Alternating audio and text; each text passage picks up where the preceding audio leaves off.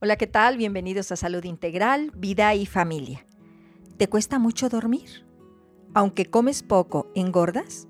Quizá lo que te ocurre es que tu reloj interno está alterado.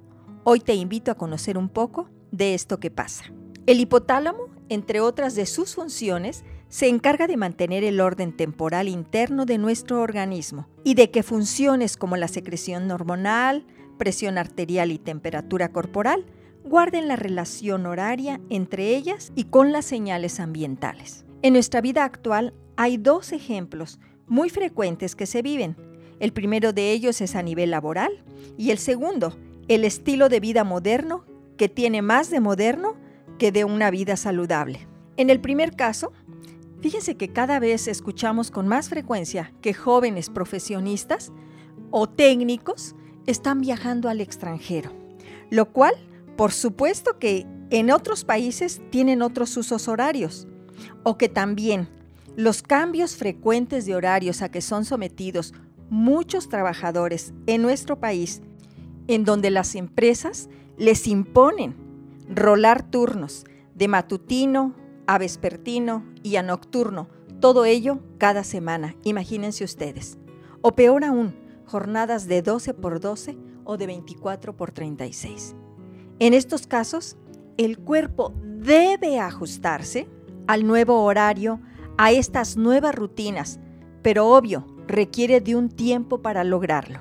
Toda esta pérdida de orden temporal interno se llama cronodisrupción y sus consecuencias mayormente son las siguientes. Diabetes, obesidad, hipertensión, ansiedad, depresión, trastornos del sueño, infertilidad, envejecimiento prematuro, alteraciones cognitivas, etc. Para no llegarnos a enfermar, es necesario hacer una pausa y decidir consciente, libre y muy responsable qué actitudes de cambio vamos a tener, a fin de crear una activación de los sincronizadores de nuestro reloj interno. Y esto se basa en cuatro cambios principalmente.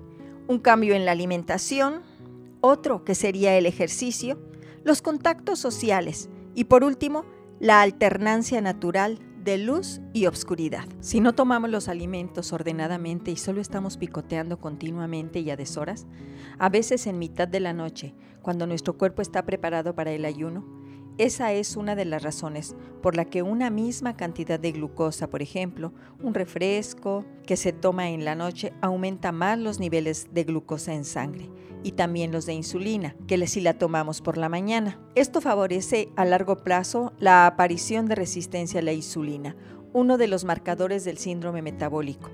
Por otra parte, la ingesta de grasas saturadas y azúcares simples por la noche favorecen el acúmulo de grasa, sobre todo en el abdomen. Por eso te invito a que mantengas un horario regular en tus comidas. El segundo es el ejercicio. Según los datos aportados en la última encuesta nacional de salud, un 40% de la población se declara sedentaria y es común encontrar recomendaciones sobre ventajas de aumentar nuestro nivel de actividad física regular. Desde luego, nadie duda de los beneficios de hacer ejercicio, pero para los cronobiólogos, la palabra regular no se refiere tanto a la asiduidad como a la que se realice habitualmente a la misma hora.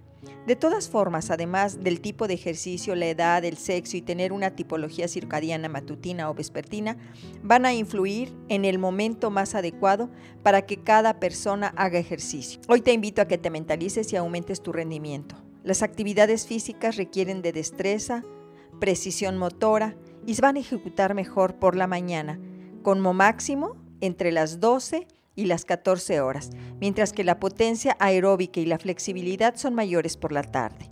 Salidas y descanso. Es otro de los aspectos. Las salidas sociales son un sincronizador débil para nuestro sistema circadiano, pero aún así conviene tenerlos en cuenta. Durante los fines de semana, por ejemplo, muchos jóvenes se someten a sí mismos a una especie de jet lag social, en el que al momento de acostarse desde la noche del viernes, incluso la del jueves hasta la noche del domingo, cambian sus usos horarios. La parte positiva es que este desajuste tiende a disminuir a medida que nos hacemos mayores. De hecho, cuando envejecemos suele aumentar la regularidad de nuestros hábitos para compensar el normal deterioro que sufre el reloj con la edad. Por eso te invito a que procures irte a la cama y levantarte a la misma hora. Para dormir bien, nuestra temperatura central debe bajar gracias a la pérdida de calor a través de las manos, pies y cara. Esto es por una vasodilatación periférica. Un baño o una bebida caliente antes de dormir o sacar los pies de la cama en verano y ponernos unos calcetines si hace frío van a favorecerla. Con respecto al ciclo luz-obscuridad, pasamos demasiado tiempo en interiores con unos niveles de luz cuya intensidad no es suficiente para mantener la sincronización de nuestro reloj biológico. Además, cuando llega la noche extendemos el periodo de actividad y ocio a un momento del día en el que deberíamos dormir, iluminamos la noche y al hacerlo influimos negativamente en la secreción de melatonina. Sin embargo, no todas las luces son igual de eficaces. La inhibición de la secreción es mayor cuanto mayor es la intensidad y la duración en la exposición. Y las luces en las que el componente azul es alto son más potentes que las luces cálidas. La luz también nos va a permitir generar lo que se denomina cambios de fase, es decir, adelantar o retrasar el reloj. Así, la exposición a la luz brillante al principio del día adelanta el reloj hacia la matutinidad mientras que al final del día lo retrasa y nos hace más vespertinos. Es importante tener en cuenta que las pantallas de los móviles, tablets, ordenadores, etc., utilizan tecnología LED con componentes azulados, lo cual podría estar contribuyendo a retrasar nuestro reloj, además de aumentar el estado de alerta mental y a disminuir la secreción de melatonina. Por suerte, actualmente están apareciendo algunas aplicaciones para móviles y ordenadores que permiten reajustar la temperatura de color de las pantallas con el fin de reducir la exposición a la luz azul durante la noche. Por ello es recomendable dormir a oscuras y apagar tus dispositivos electrónicos. Dormir con la luz encendida puede generar un patrón de sueño menos profundo y más fragmentado. No podemos ir en contra de millones de años de evolución en un contexto de alternancia y contraste entre el día y la noche, sin pagar un precio fisiológico por ello. Necesitamos de verdad este contraste. La noche debe ser fresca, silenciosa y oscura. Y el día, pues día. Como ven amigos, es importante que tomemos conciencia de todos estos aspectos y cuidemos nuestra salud. Por hoy es todo, yo soy la doctora Irma Quintanilla González, especialista en medicina familiar y terapeuta familiar.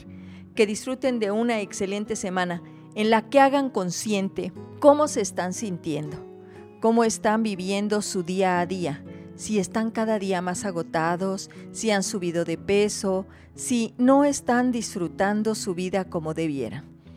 Hagamos cambios que nos van a repercutir en una mejor calidad de vida, porque nuestra es la decisión incluso de cambio de trabajo y de qué estilo de vida queremos para vivir mejor. Muchísimas gracias.